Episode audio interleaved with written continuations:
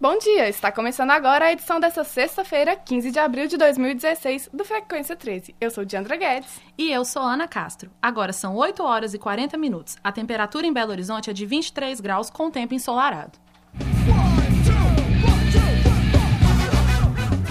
Cultura, esportes, moda e diversão. Você ouve aqui na Frequência 13. Programa de hoje temos notícia animadora para os fãs do Homem-Aranha, não é, Júlio Piatti? Exatamente, gente. O novo filme solo do Homem-Aranha foi confirmado. Durante a CinemaCon, conversão de cinema anual realizada em Las Vegas, a Marvel Studios anunciou que o longa do herói será lançado em 2017 e se chamará Homem-Aranha, De Volta ao Lar. O título faz alusão a uma famosa HQ do Cabeça de Teia, que tem participação de outros heróis como Capitão América e o Homem de Ferro. Tom Holland, o novo Homem-Aranha do cinema, faz a sua estreia nos longas da Marvel no dia 28 de abril, no filme Capitão América Guerra Civil, com colaboração de João Dicker. Belo Horizonte ganha dois novos espaços culturais. O repórter Túlio Cunha conta sobre a reabertura do primeiro cinema público de BH. Bom dia, Ana. Bom dia, Diandra. Após 12 anos fechado, o Miss Cine Santa Teresa já tem data marcada para reabrir, dia 19 de abril. Na data vai ser exibido A Noiva da Cidade, o último filme de Humberto Mauro que estava perdido e foi recuperado no ano passado. No espaço, localizado na Praça Duque de Caxias, serão realizadas sessões gratuitas de quarta a domingo. A programação é composta de filmes de arte, produções independentes e autorais. O Cine Miss é administrado pelo Museu de Imagem e Som da Fundação Municipal de Cultura. Confira mais notícias com a repórter Débora Assis. O Teatro Raul Belém Machado foi inaugurado ontem no bairro Alípio de Melo. A comunidade esperava por isso há nove anos, desde que o projeto foi aprovado em 2007. O espaço é multiuso, pode ser transformado em teatro italiano, arena, semi-arena e esplanada, e tem capacidade para receber 250 pessoas no espaço interno e 1.800 na área externa.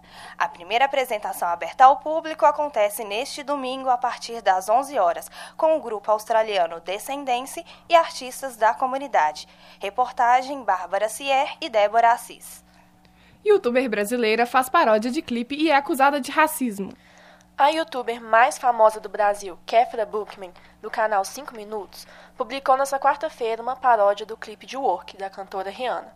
Até a tarde de ontem, o vídeo, não tinha, o vídeo tinha cerca de meio milhão de visualizações, mas foi tirado do ar por ter quebrado os direitos autorais do clipe original. A paródia se tornou polêmica após acusações de racismo por parte dos internautas, que diziam que a pintura corporal usada pelo namorado da vlogueira no vídeo era um ato de blackface.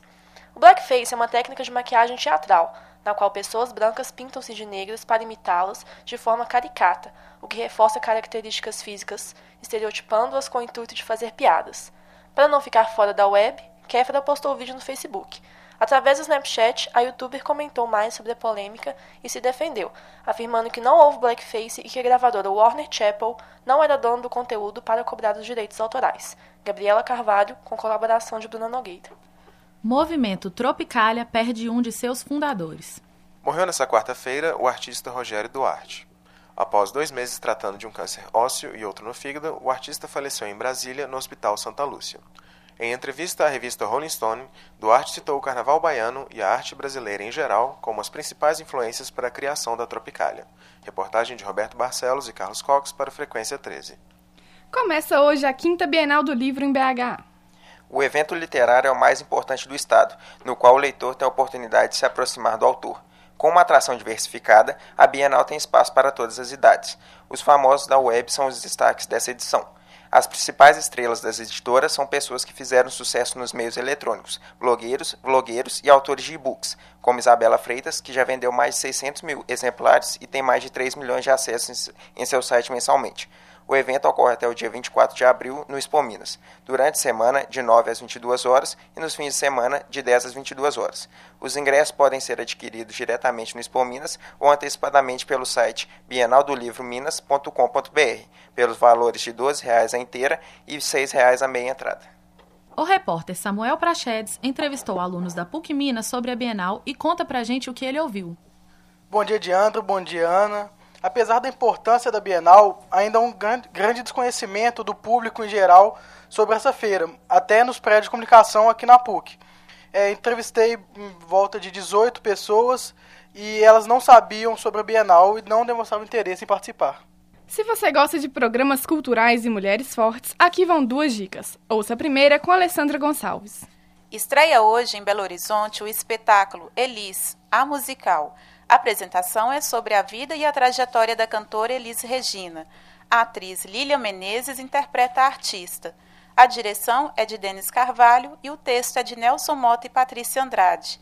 O musical, orçado em 10 milhões de reais, ficará em cartaz até o dia 17 de abril no Grande Teatro do Sesc Paládio. Hoje e amanhã, o elenco se apresenta às 21 horas e no domingo, às 19. Essa matéria teve a colaboração da Isabela Maia. Agora com vocês, Pablo Nascimento traz informações sobre a exposição de Frida Kahlo. Brasília recebe a maior exposição de Frida Kahlo já feita no país.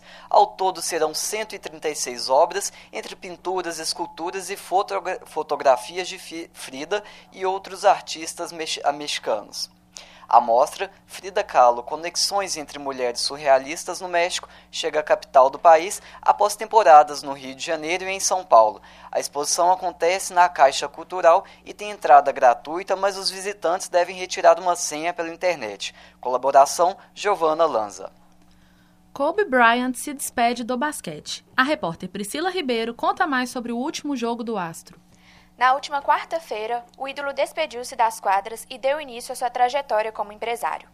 Kobe Bryant foi homenageado no telão antes da partida, que mostrou alguns dos melhores momentos dos 20 anos de carreira do atleta na NBA, todos pelo Lakers. Com destaque para os seus cinco títulos e para sua partida de 81 pontos contra o Toronto Raptors em 2006. O atleta marcou impressionantes 60 pontos na partida.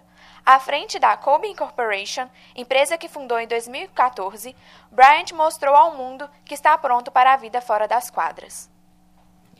E as mulheres plus size têm ganhado cada vez mais espaço no país. Nayara Oliveira explica o que está rolando no mundo da moda.